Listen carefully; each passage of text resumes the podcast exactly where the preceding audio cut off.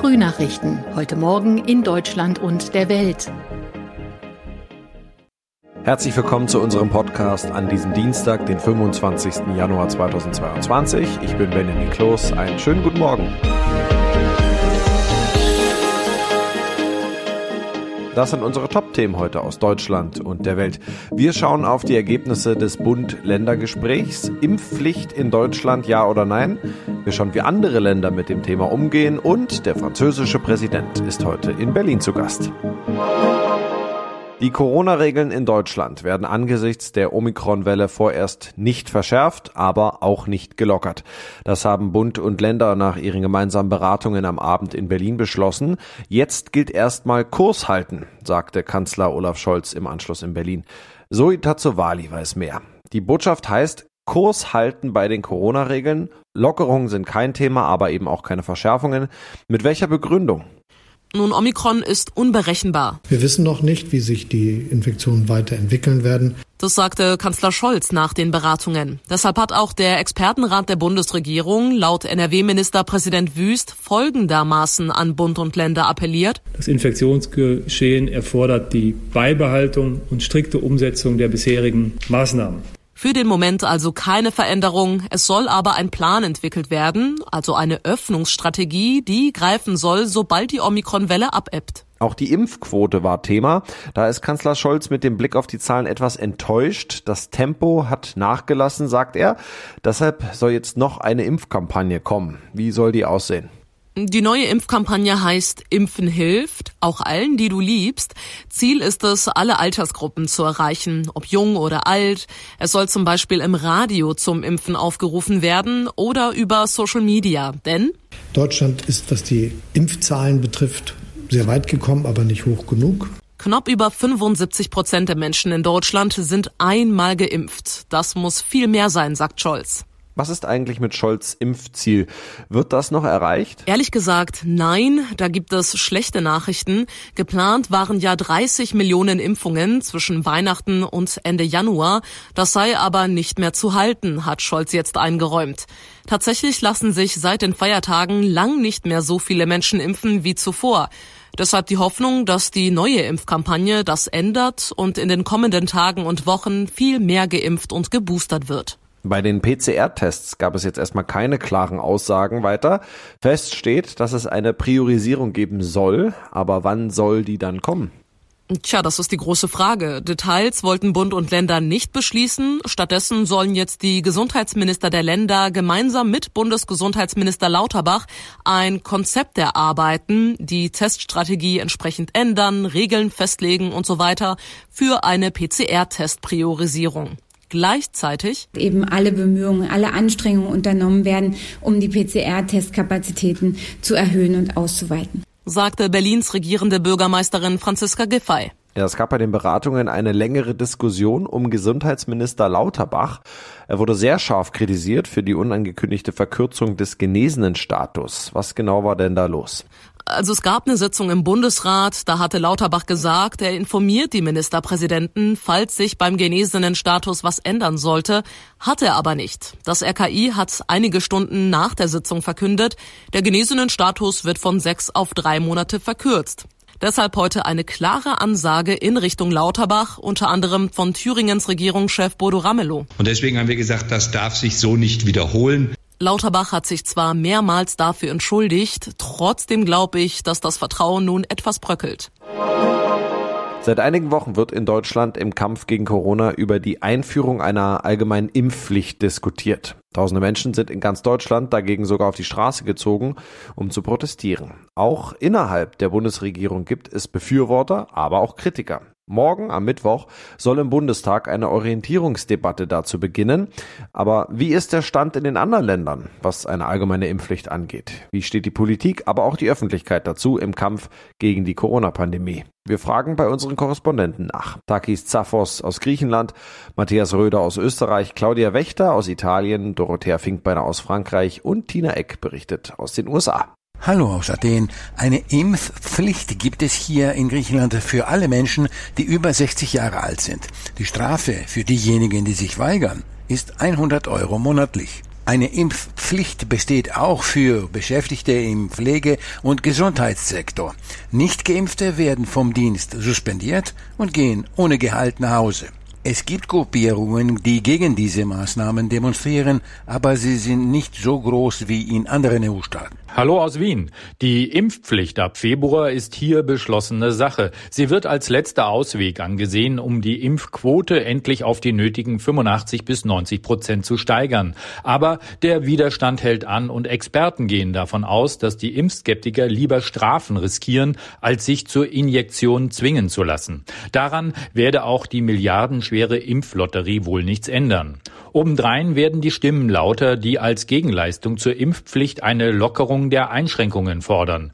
So gilt die aktuelle Sperrstunde von 22 Uhr als angezählt. Ja, Italien hier geht den Kompromissweg. Eigentlich war hier nämlich eine Impfpflicht für alle angedacht. Die meisten fanden es auch gut, aber die Regierung, die konnte sich nicht darauf einigen und deshalb müssen sich nun jetzt alle über 50 impfen lassen, weil die eben häufiger im Krankenhaus landen. Viele versuchen natürlich jetzt zu tricksen, aber es funktioniert eigentlich ganz gut, denn wer sich weigert und trotzdem zur Arbeit geht, der muss saftige Strafen zahlen. Hier in Frankreich gibt es zwar keine generelle Impfpflicht, aber ungeimpfte kommen seit gestern fast nirgendwo mehr rein. Nicht in Restaurants, nicht in Museen, nicht in Fernzüge, nicht in Fußballstadien, Konzerte oder Freizeitparks, auch nicht mit einem negativen Test. Und das kommt für alle, die nicht auf ihren Wein im Bistro nebenan verzichten oder auch mal mit Freunden ins Kino wollen, einem Zwang zum Impfen schon recht nahe. Mit dem Ergebnis, dass sich hier bereits 93 Prozent der Erwachsenen freiwillig impfen ließen und keine generelle Impfpflicht geplant ist. Dorothea Fink-Beiner, Paris. Aus Paris Dorothea Fink-Beiner. Dorothea Fink-Beiner, Frankreich. Aus Frankreich Dorothea Fink-Beiner. Hier in den USA ist die Impfpflicht ein Gegenstand ganz großer Kontroversen. Äh, die beiden Regierung möchte am liebsten, dass in allen Betrieben überall im Land alle geimpft sein müssen. Und das klappt auch bei manchen Unternehmen. Äh, die da ganz proaktiv mitmachen. Aber in vielen US-Bundesstaaten gibt es heftigen Widerstand und äh, das oberste Gericht schmetterte die Impfpflicht für Unternehmen kürzlich gerade erst ab. Eine Riesenschlappe für die beiden Regierungen. Auch eine Impfregelung für Krankenhauspersonal war im Supreme Court gescheitert. In den einzelnen Bundesstaaten hier in den USA laufen zahlreiche Klagen und Gerichtsverfahren zu diesem brisanten Thema. Bundeskanzler Olaf Scholz wird heute an diesem Dienstag den französischen Staatspräsidenten Emmanuel Macron zu einem Besuch in Berlin empfangen. Im Mittelpunkt des Treffens dürfte vor allem der andauernde Ukraine-Konflikt stehen. David Riemer berichtet aus Berlin. Die Europäische Union strebt zwar ein gemeinsames Vorgehen an, wie das aber konkret erreicht werden soll, ist noch immer unklar. Einige Staaten sind beispielsweise dafür, Waffen in die Ukraine zu liefern, andere lehnen das weiterhin ab, unter anderem Deutschland. Die Ampelkoalition werde keine Genehmigung für die Lieferung von tödlichen Waffen erteilen, hat ein Regierungssprecher gestern nochmals klargestellt. Es gibt hohe Erwartungen an das heutige Treffen von Scholz und Macron, die beide bestrebt sind, den Konflikt in der Ukraine friedlich zu lösen.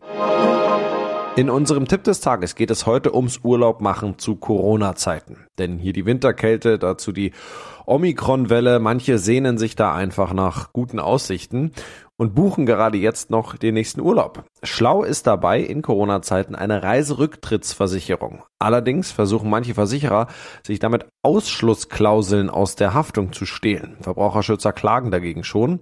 Worauf sollte man als Reisender also beim Buchen achten? Ronny Thorer berichtet. Um was für eine Klausel geht es da gegen die Verbraucherschützer klagen?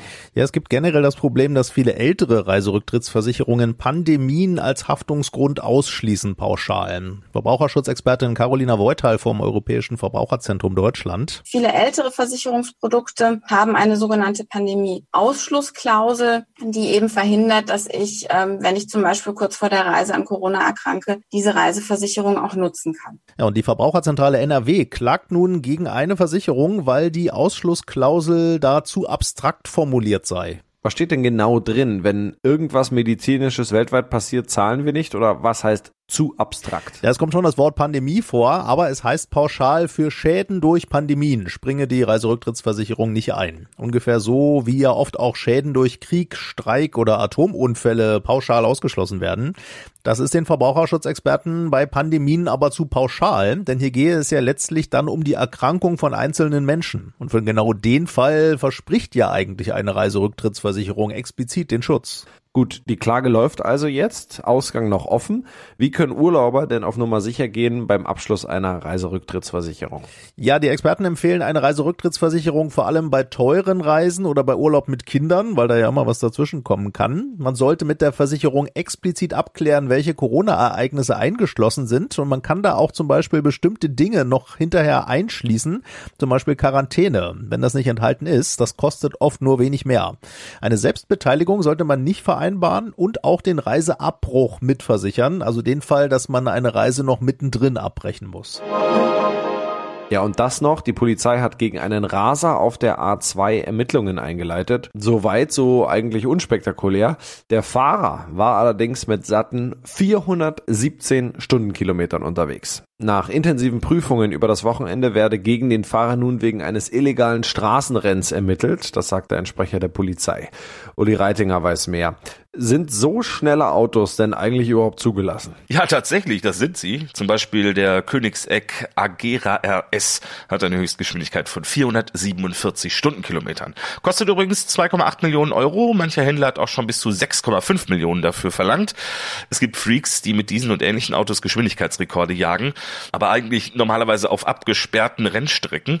Auf einer öffentlichen Autobahn hat es das so schon lange nicht mehr gegeben. Die bisher höchste Geschwindigkeit, die auf einer öffentlichen Autobahn je gemessen wurde, war 432,7 kmh. Ein Rennfahrer war so schnell in seinem Mercedes unterwegs auf der Autobahn von Frankfurt nach Darmstadt. Das war vor 84 Jahren, fast auf den Tag genau. Muss der Mann mit einer saftigen Strafe rechnen? Das ist nicht gesagt. Auf der A2 gab es keine Geschwindigkeitsbegrenzung. Also man kann sagen, das ist total gefährlich und unverantwortlich. Aber kann der Mann dafür auch bestraft werden? Gegen was hat er verstoßen? Die Polizei ermittelt wegen eines illegalen Straßenrenns. Aber er hatte keinen Gegner. Kann man auch alleine ein illegales Rennen fahren? Die Staatsanwaltschaft muss entscheiden, ob sie Anklage erhebt. Wenn sie das macht, wird wahrscheinlich ein Gericht entscheiden müssen, wie das rechtlich zu würdigen ist. Der Mann ist sich überhaupt keiner Schuld bewusst. Es handelt sich um einen tschechischen Millionär mehr. Und der hat das Video ganz offensiv in seinem YouTube-Kanal veröffentlicht und auch kommentiert. Ja, das war's von mir. Ich bin Benjamin Kloß und wünsche Ihnen noch einen schönen Tag. Bis morgen.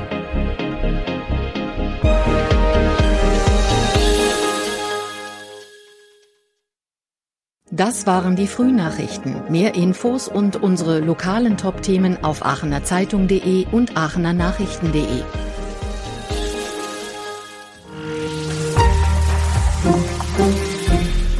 Die Frühnachrichten sind ein Podcast aus dem Medienhaus Aachen.